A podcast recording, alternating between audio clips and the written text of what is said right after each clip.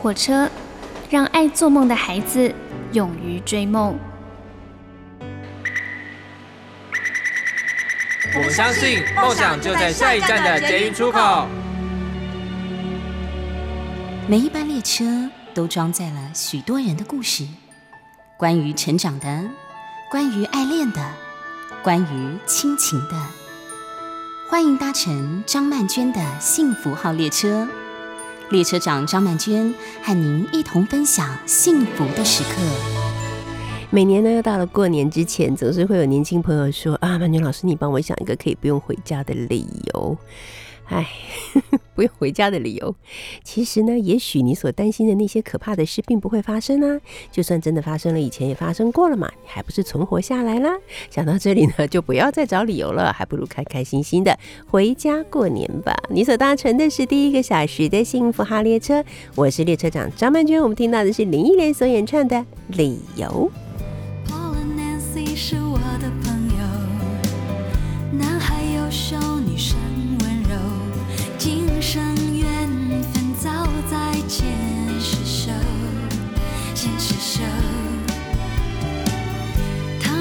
是喜欢牵着手，随着心情。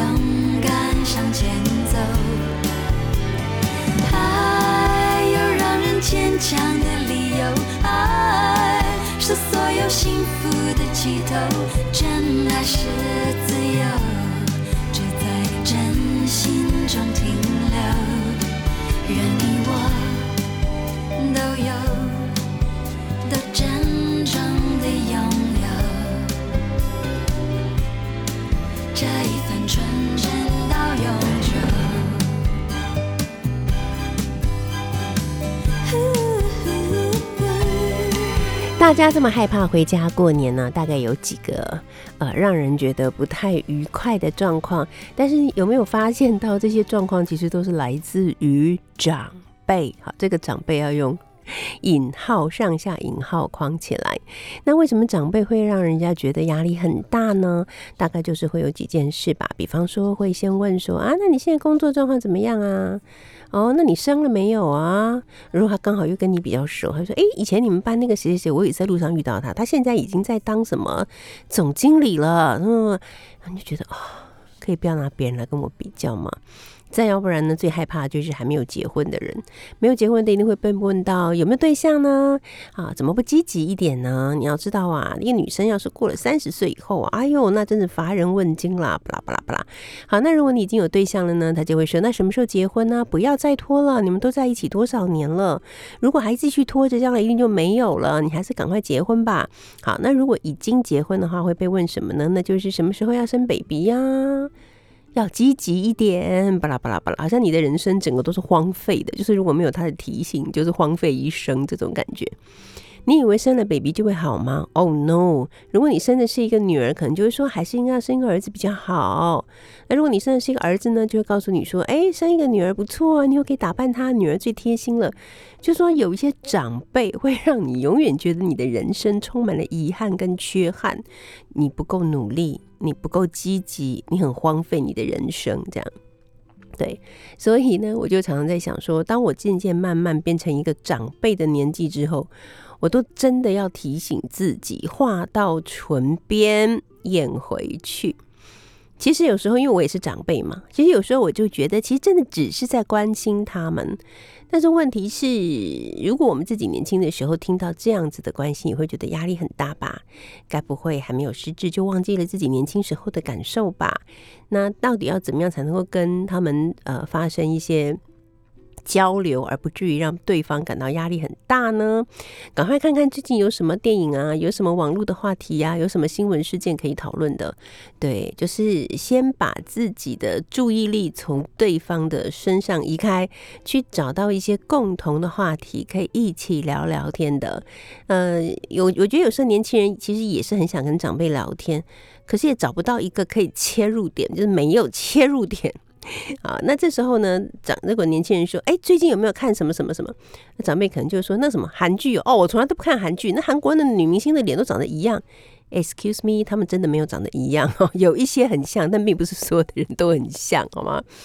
啊，就是你总是要让年轻人有机会可以跟你聊天，那你不能一直在那里坐享其成。反正我坐在那里，他们就是应该来讨好我，来找我聊天，怎么之类的。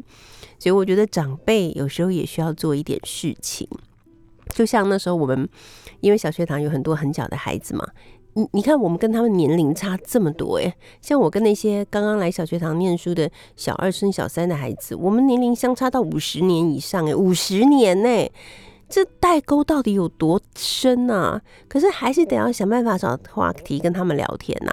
那我就会每次都会特别注意说，哦，最近特别大家小朋友喜欢的动画是什么？所以当我也是很认真的把那个《鬼灭之刃》看完以后，我就顿时觉得我整个级数，整个人的级数都升高了。我已经变成张曼娟二点零了，不再是张曼娟一点零。然后跟小朋友聊天，只要我一讲出祢豆子，他们就老师你也唱米豆子。当然知道啊，老师还有一个迷豆子的公仔，你要不要看？哇，不得了，你知道吗？然后就立刻跟他们水乳交融，他们会把他们身上所有跟鬼灭相关的东西都拿出来跟我分享。然后我其实还是真的蛮有兴趣，我不是假装很有兴趣，我是真的还蛮有兴趣的。然后我也发现说，反正就以鬼灭来讲好了，很多大人可能会认为，哎，看这种东西就是会耽误小朋友的时间，对他们有不好的影响。有家长来跟我讲这个话的时候，我真的就是忍不住会问他。我觉得活到老有一个好处，就是你忍不住就脱口而出，我就忍不住脱口而出的问说：“那这位妈妈，你有看了吗？”嗯。我我是还没有时间看，我我我觉得那个应该我们大人，我说哦，妈妈，有时候我们可能真的可以试着看一看，你会发现还蛮好看的哦。像我个人就觉得还蛮好看的，而且里面谈到很多东西，其实都跟孩子们的日常生活有关系啊。谈到了兄弟姐妹之间的情感，跟父母之间的情感啊，还有父母对他们的期待呀、传承啊。然后一个 team 应该怎么样互相合作啊，彼此呃支持啊，什么什么的。然后如果碰到困难的时候，该用什么样的方式来坚持到底呀？请问这些事情哪一个是对孩子有不良影响的呢？然后家长就说：“哦，我以前没想到这个。既然曼娟老师都这么说了，那我下次有机会就会去看一看。看完以后，就果然是跟我说：‘哎，老师，我真的觉得我以前真的误会他了。’然后现在跟孩子就一起。”每次讨论到《鬼灭》里面的事情，母子关系就变得非常的融洽。好，所以我讲这么多的原因，只是说，真的要过年了啊！今年开，今天开始啊，二十八号，大家就准备要回家过年了，或者是进入了一个如火如荼的过年的准备。在呃年菜准备的同时，我觉得其实也可以准备一些话题，跟回家过年的年轻人聊一聊。在这些话题的交流之中呢，才可以让彼此的感觉更加的靠近。我们现在听到这首歌是蔡健雅所演唱的《好想放假》。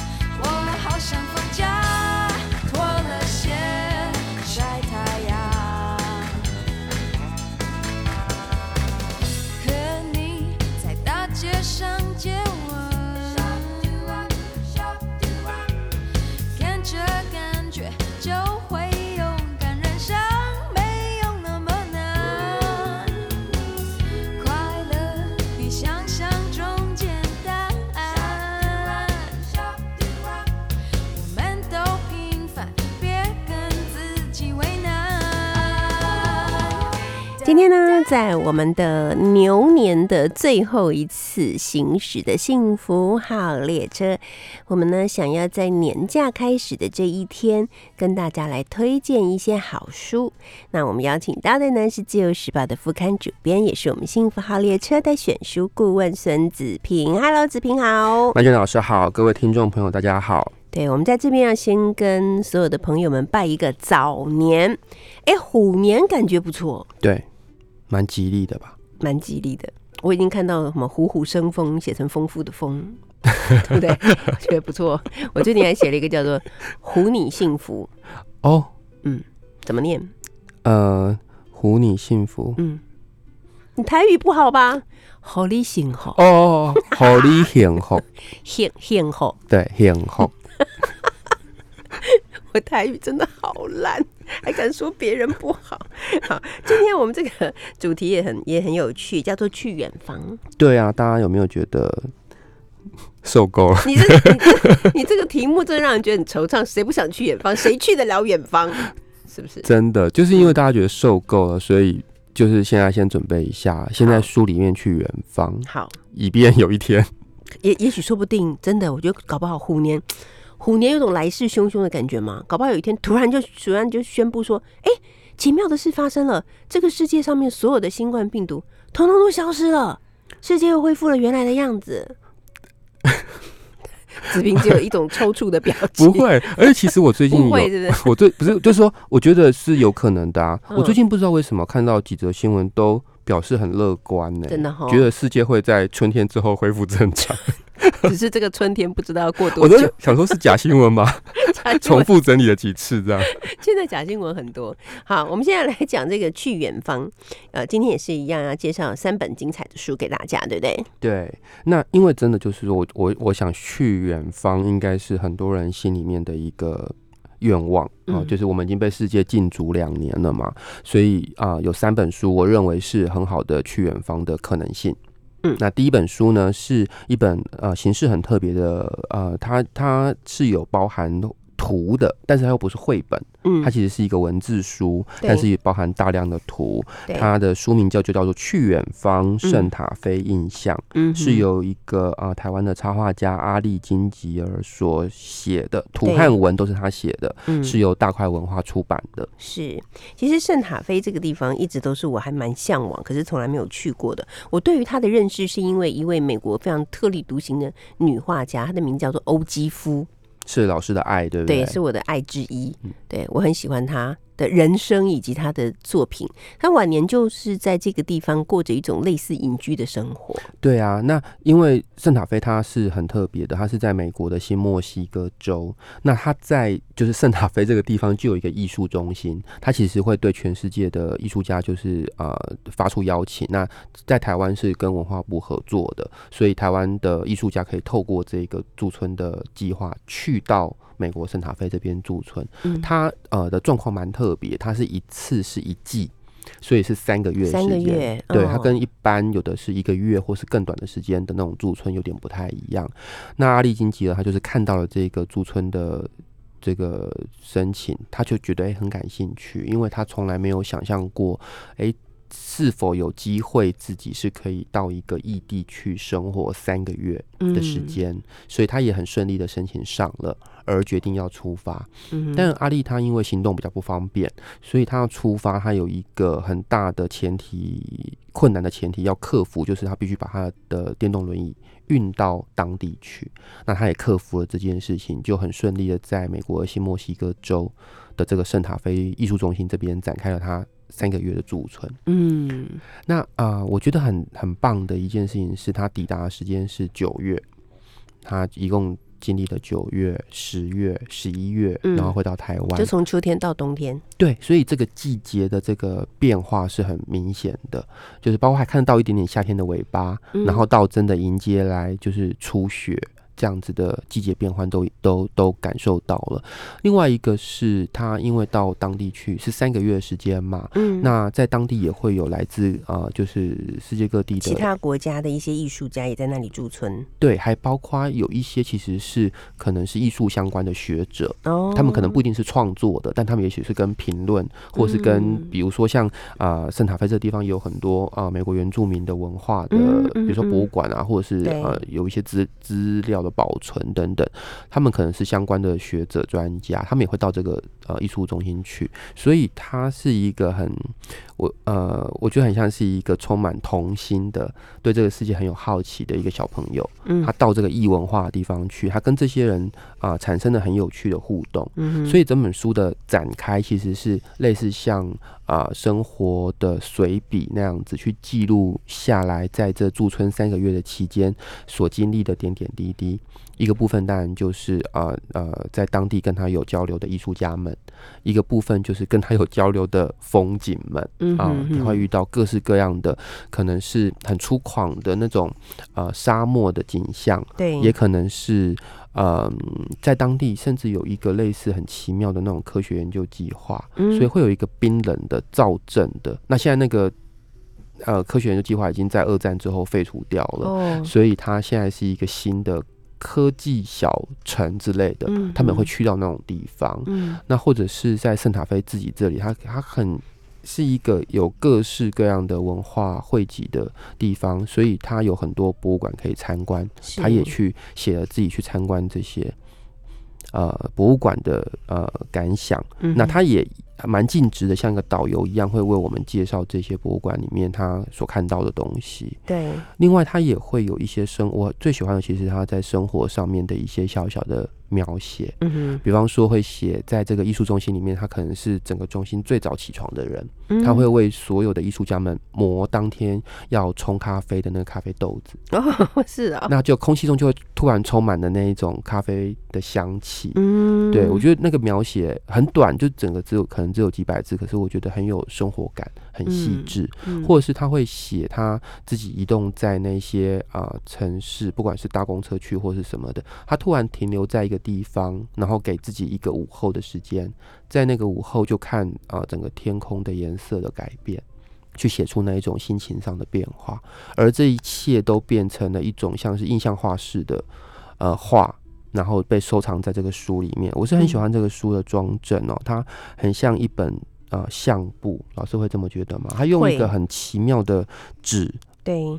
作为它的封面，一般这个嗯。纸其实好像是不会拿来做印刷的。对，它有点布面的感觉，是，那所以好像打开一本相本，那里面嗯。就有很多一幅又一幅阿里金吉尔他回到台湾，他是二零一九年去，是在这个世界被就整个世界打烊之前，他赶上哦，了哦、他是一九年去的哦，对一九年的九月，到十一月，还好他去了，是不是？对 他回来之后世界就打烊了，所以他在这两年的时间里面，他创作出这一本作品，嗯，去回忆他在圣塔菲这个地方的呃种种，不管是大的事情、小的事情，那些很珍贵的回忆。嗯同时，他在这个书里面，他还有一个很有巧思的安排，是他附了一个信封，信封里面装了一二十张呃画作，用跟封面一样的这个纸去印制出来的。那这些画呢，是他在当地驻村的时候画的，所以你会看到这两种画的风格是很不一样的。嗯，那一个是他在当时就留下来的时间的像切片一样的记录，可是他又把那个东西装进一个信封里面，好像他寄给我们，嗯跟这本书一起寄给我们，所以我很喜欢他的这个设计。我在读这本书的时候，也有特别读到他与一只猫咪的偶遇，我觉得那个感觉也非常幸福。他本来有养猫吗？他本来没有，他一直很想要养猫，可是因为嗯他自己呃生活上要照顾自己，就要花比较多力气，他一直很怕他没有办法给猫咪幸福，嗯，所以他就一直不敢养猫。那经过这件事情以后，经过了他与一只猫咪的相遇之后，他会改变他的想法吗？他就一直在羡慕别人啊，羡慕别人干什么？不羡如慕别人不如自己养有。很多很棒的猫这样子。对我觉得那种在旅途之中不经意的遇到某一个生命体，然后跟他产生了一些好像情感的交流，这个也真的是一个旅人在旅途之中最重要的快乐了哈。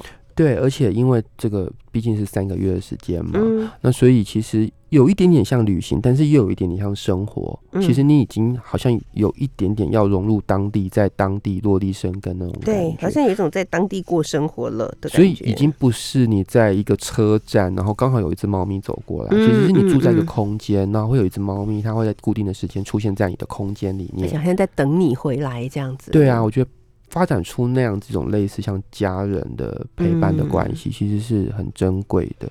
他也把这一些点点滴滴，其实让他自己也非常非常珍惜这些点点滴滴，所以就用他的文字，用他的图去表现出来。嗯，OK，好，我们待会再聊。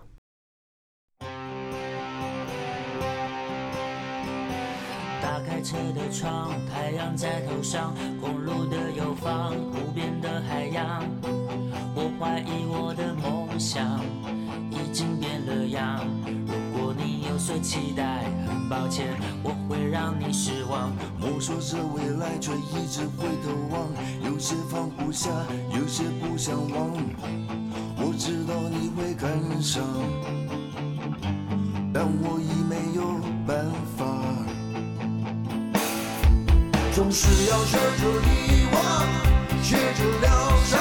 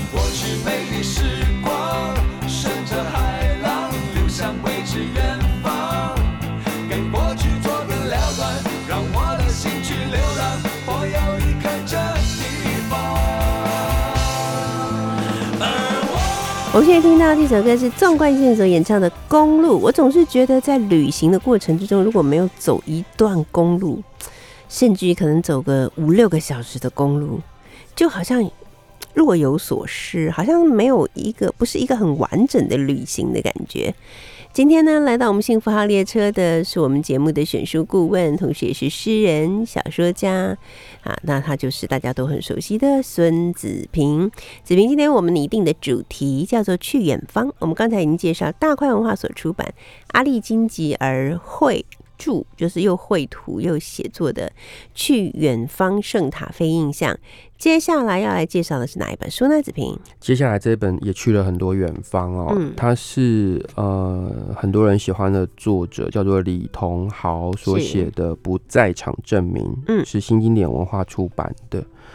那呃，今天介绍三本书，其实都是我很喜欢的作者。那李同豪他也是，嗯，一个该该说他是很奇妙的写作者嘛，嗯，因为其实这本书大家等了十七年，就是说有过去有十七年他都没有出版，哦，他的上一本书也跟着这一本不在场证明同时复刻了，叫做《丝路分手旅行应该要复刻吧？因为应该很多人都已经找不到，已经过了十七年》，，很多人花了那本书的十倍定价去买了那哦找不到的旧版，这样子。嗯，对，那他终于把他的这个前一本书复刻出来，同时出版了他这个新书。嗯，那新的这本书当然也非常符合今天的主题，就是去远方哦。因为其实李同豪他的人生经历是蛮特别的，他当过呃影剧版的记者，嗯，当过旅游版的记者，当过人物组的记者，所以现在写比较多是人物的稿子。对可是，在他的这个职场生涯当中，大概有将近六到八年的时间，他是在一周刊当旅游记者。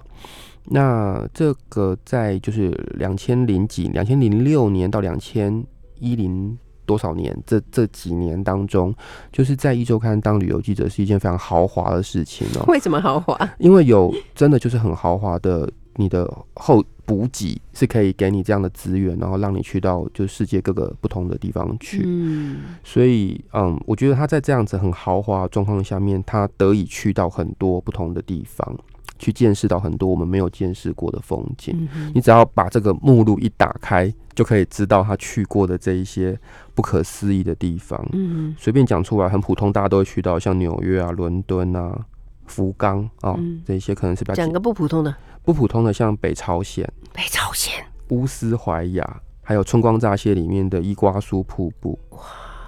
哦、或者是像什么很奇怪的亚当峰在斯里兰卡，嗯哼，还有印度，他就去了好几次。嗯啊、类似像这样子。那可是这本书它又不只是当时的旅游报道，嗯嗯因为其实他在这里面虽然有这么多华丽的地点，但我觉得这些华丽的地点所要成就的都是李同豪自己，嗯哼，也就是作为一个写作者，事实上他把这些景点为他所用。而变成了其实是一个非常高明的散文的写作，嗯所以你会读到的并不是只是呃，我我去了这个地方，我吃了什么东西，我看到了什么。其实更多的往往是他作为一个写作者，他如何用他的眼睛去观察我们没有去过的这些地方。那我很喜欢，就是说他其实是呃，很多人喜欢他的作品，很多原因就是比如说他可能有呃很厉害的文字上的使用啊，嗯啊，他可能有很高明的譬喻啊，他可能很好笑，或是他可能很毒舌等等，都读起来会很很痛快，很痛快。那可是，在这一些已经播除了那一些呃拍的非常好的照片，印刷在很精美的纸张上的那种本来的杂志上的报道，现在都已经播除掉那些了。现在他所拥有的唯一的武器，其实就只有文字。嗯所以，如何用文字去重现出这一些在世界各地他去过的地方，我觉得这是对写作者来说是一个很大的挑战。对，啊。然后我就想到，我前两天泡在浴缸里面读这本书的时候，我就想到，哎、那我人生中第一次意识到远方是什么时候啊？然后应该是你高中时期吗？没有，我不是，我后来就是又泡在浴缸里面，又多想了几分钟，是我赫然爱泡爱泡澡的男子，我赫然发现嗯跟曼娟老师有关。跟我有关？为什么？因为呢，我赫然发现，就是我第一次意识到远方这件事情，是我读你的散文集《缘起不灭》的序，叫做《起飞》的时候。真假？这篇序我可能读过有二十八次 以上。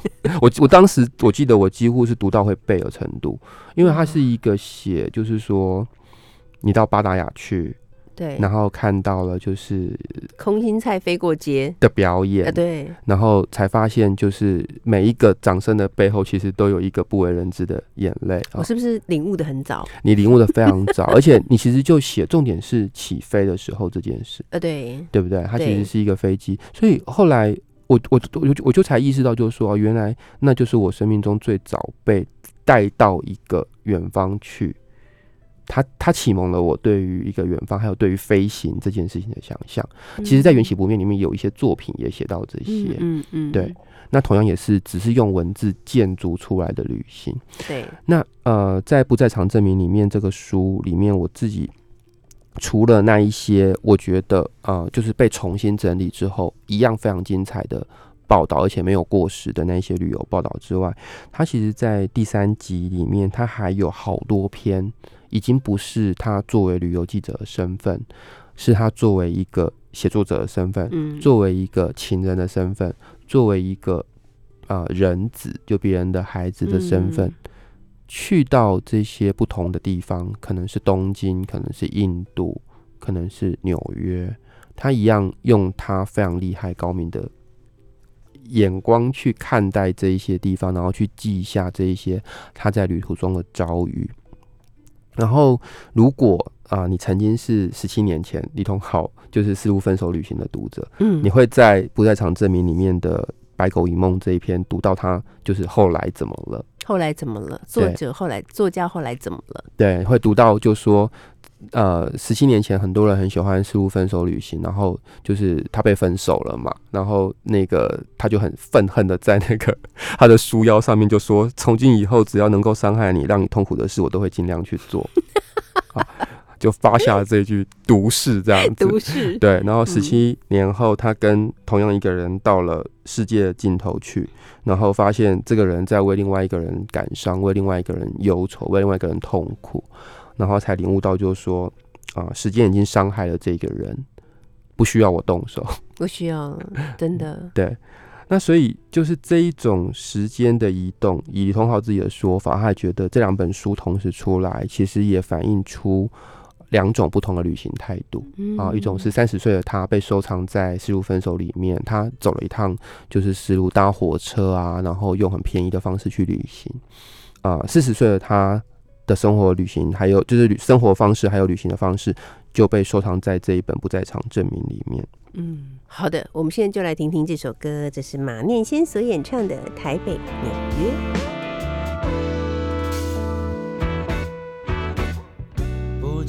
却习惯一个人走进咖啡店，望着来来往往的行人，我知道你不会出现。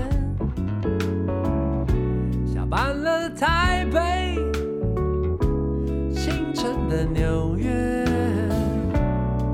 我独自走完这条街。终究还是回到个人的房间，多了一点倦意，还有几封无聊的信件。午夜的台北，忙碌的纽约，哦，大奔滴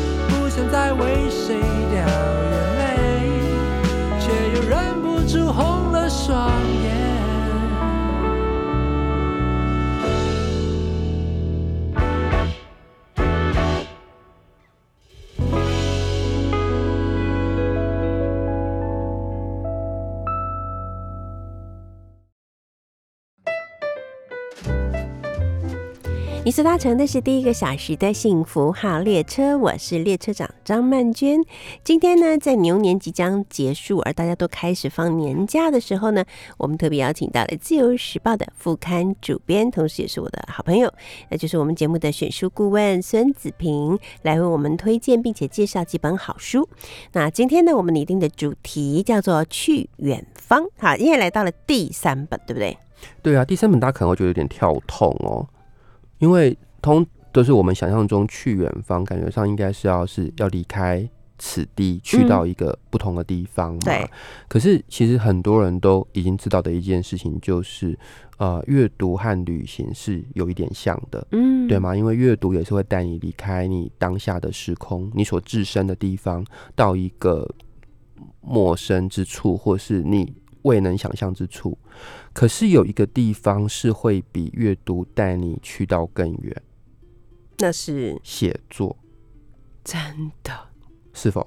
是的你。不只可以去远方，你还可以自己打造所有你想去的地方真，的，哎、其实写作是一件超虚拟的事情。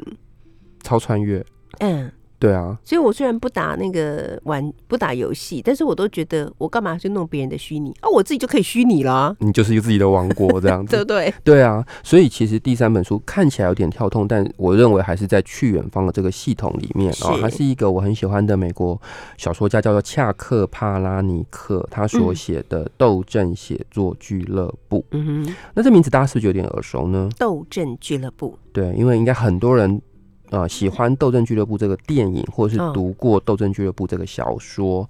那我也是因为《斗争俱乐部》，所以呃就是认识了帕拉尼克这个作者，嗯我是他的忠实读者。是他每一本就是中译本，我都会找来读这样子。那呃，如果你也跟我一样是帕拉尼克忠实读者的话，你可能会有点意外哦，因为你熟悉的帕拉尼克他可能是一个有一点酷、有点嗯怪、有点哈扣的一个小说家，他写的作品。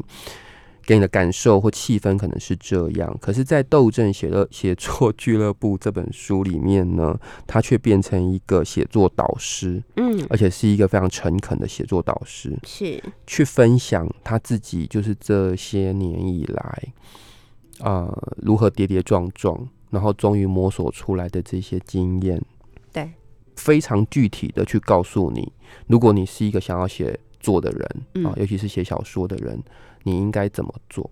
嗯哼那他自己曾经有过一些啊、他之所以这么做，是因为他曾经有过一些很不好的写作班的经验。哦也有过一些非常好的写作班的经验嗯，所以就是写作班就是形形色色，你会写作班，你说的写作班就是写作训练班吗？对，就是在美国会有一些呃作家啊、嗯或者是有一些有名的作家经纪人，他们会开就写作班。嗯那一些对于写作有幻幻想或是有爱好的人，他们会嗯去参加这个写作班。OK，那所以他自己到最后真正是遇到一个可能台湾比较陌生的一个作者，叫汤姆汤姆。呃的这个作者，他他会带着就是真的有一群人，然后每个礼拜会固定上课啊，嗯会分享作品啊，会读作品等等，会给他们一些就是很实际的写作上的教导跟呃对于写作训练，其中包括你必须到一个充满酒鬼的酒吧里面去大声对他们朗读出自己的作品，看你是否能够吸引到他们的注意等等。哦，它是一些很有趣的、很实际的写作训练。嗯，可是呢，实际上在这个《斗争写作俱乐部》这本书里面，帕拉尼克他是呃很真心的去教导你很多呃在写小说这件事情上这件事情上你可能会遇到的种种，比方说你应该要怎么样才能去建立起你的写作的权威感。嗯，他会有一些他自己整理出来的经验，比方说他会有说你不应该在小说里面做的事情嗯有什么呢？有很多，比如说他认为你不应该在小说里面写梦，哎，可是很多小说都会写梦哎，对啊，因为写梦是最方便的，啊，对呀，没错，，对。然后可是他的说法就很好笑，嗯，他说其实你的现实并没有那么不超现实，你的嗯现实本身可能就就已经很超超现实实了。，没你，不需要再在你的小说里面安排一个超现实的梦境。有道理。他，说，其实就算是荣格，也不一定会有兴趣听你的梦。嗯他说，除非你付他一个小时五百块美金。他可能会假装有兴趣这样子。那有没有说不要写到鬼？他没有说不要写鬼，但他说不要用死亡来帮故事收尾，对我就是这个意思。因为你的读者明天还得早起去上班。就有很多很犀利，但是很准确的真的建议会在他的 这个书里面出现。没错。所以，如果你是一个真的对小说怀抱着写作欲望的人，其实你真的会在这个书里面得到很多很实际的技巧。如醍醐灌顶一般。那呃，而且最好的是，就是说，我觉得他其实有个很强大的说话的魅力，嗯就有点像李同豪写《不在场证明》这样子，他们都是很有魅力的叙述者，所以他 虽然讲的是这么死心眼的写作技巧，但是他还是用他很有魅力的方式把这些事情说一遍。嗯那另外整本书的结构我也觉得非常有趣哦，因为他其实有循序渐进的去教导你他所知道的那一些技巧之外，他还在他的每一个呃章节当中穿插了一张又一张的明信片，嗯然后他号称这些明信片是打书巡回途中寄出的明信片。嗯事实上写的其实是他自己因为写作途中所遇到的一些人呐、或者是一些他很啊、难忘的场景。比如说，他曾经在一个呃就是作家联合的座谈上面，他遇到一个就是写那个科幻小说的鼻祖，嗯。尔圭恩他是一个很有名的科幻小说作者，那他就在呃，就是帕拉尼克自己在那个座谈上面，他讲出了一个他对于那个小说可能想要怎么写啊的一个可能性的结局，但他可能没有处理的非常好。可这个圭恩他就在这个听他讲完之后，嗯。他很像是一个很有趣的那个小说共同参与者那样，他希望跟他一起找出那个小说更好的结局。嗯嗯嗯，所以在你他的不就是你的人生道路上面，或是你的写作道路上面，你会遇到一些让你很难忘的人事物，他就借由这一些打书巡回途中寄出的明信片，把它说出来。嗯那我觉得他还很实际的一个一个一个做法，就是他除了讲那些技巧之外，他还在他的这个书里面开了，他认为如果你是一个写作者。你你想要成为一个好的小说写作者，你应该要读的虚构作品的书单，还有非虚构作品的书单。啊还开了书单给你。同时呢，他还有非常实际的，就是现身说法的经验。比方说，啊、有一些书，其实我们会看到那个书折页上是有作者照的，嗯，他就我我本人有用过，啊是，嗯，他的看法是现在不用了吗？现在当然不用，谁想要看阿伯啊？我们很有自知之明，他有没有说一个好的作者应该随时保持觉醒？他们他有自知之明哦，不要滥用照片。他不是说保持觉醒，但是他对于作者照这件事情也有非常好笑的他自己嗯的个人经验的分享。是，对，所以大家可以直接去看他怎么分享，因为他写很长一篇，我没有办法整篇就是把它讲完这样子。嗯另外呢，他有讲到一个，我相信所有写作者都会遇到的困境，就是你在新书的活动上面，读者不问问题，那他们干嘛？就大家都在沉默，下面沉默。我从来没有这样的问题，那你是特别幸运的作者并不是，嗯？我是？准备周全的作者，我永远带着礼物到场。哎、他做过跟你一样的事情呢、笑一定要这样子的啊！，对，他就一个小说家若不了解人性，写什么小说啊？真的，所以他就准备了很多礼物。后来他有点走火入魔，走火入魔，我也是啊。他每一场讲座要花一万块美金准备礼物。哦，那他是比较多一点啊、我大概是差不多一万块台币就好了。对，他就说，所以当他把那些礼物丢给那个群众丢完之后，嗯他的活动差不多可以结束。结束了，对，然后版税也少了一半，没有。所以就是关于这一些，就是你在成为写作者的途中所会遇到的各式各样的问题，嗯，他会回答你，包括写不出来，为什么要写，写很烂怎么办等等。为什么我听完之后，我觉得我应该也来写这样？你突然觉得你今年 虎年找到你的人生规划了，我觉得我？虎年也要来虎虎生风一下，是不是？这种经验我也是有的，我哦很丰富的，书名可以叫虎你的，唬你的。对，然后旁边有一个小标，这不是，这不是唬你的。好了，今天非常谢谢子平带着这三本去远方的主题的书来跟我们一块共度牛年的最后一次呃的推荐新书不推荐书这样的一个单元，我们也期待到了虎年的时候，不管你是唬我的还是不唬我的。都继续来到我们幸福号列车，跟大家一起来分享一些好书。谢谢子平这一年来的辛苦，谢谢老师。明年也继续麻烦你了。是的，如果大家不能去远方，就自己写一个。自己写一个去远方，自己写一个虚拟的，好不好？谢谢。我们现在听到这首歌是周杰伦所演唱的《手写的从前》。休息一下，第二个小时的幸福号列车，我们一会儿见。如果的爱情都太年轻，你是我想要再回去的风景。这别离被拼装成秘密，这出去美得像诗句，而我在风中等你的消息，等月光落雪地。等风空然秋季的相遇，我重温午后的仰望，将吉他斜背在肩上，跟多年前一样，我们静静地唱，去任何地方。我看着你的脸，轻刷着和弦，情人节卡片书写的永远，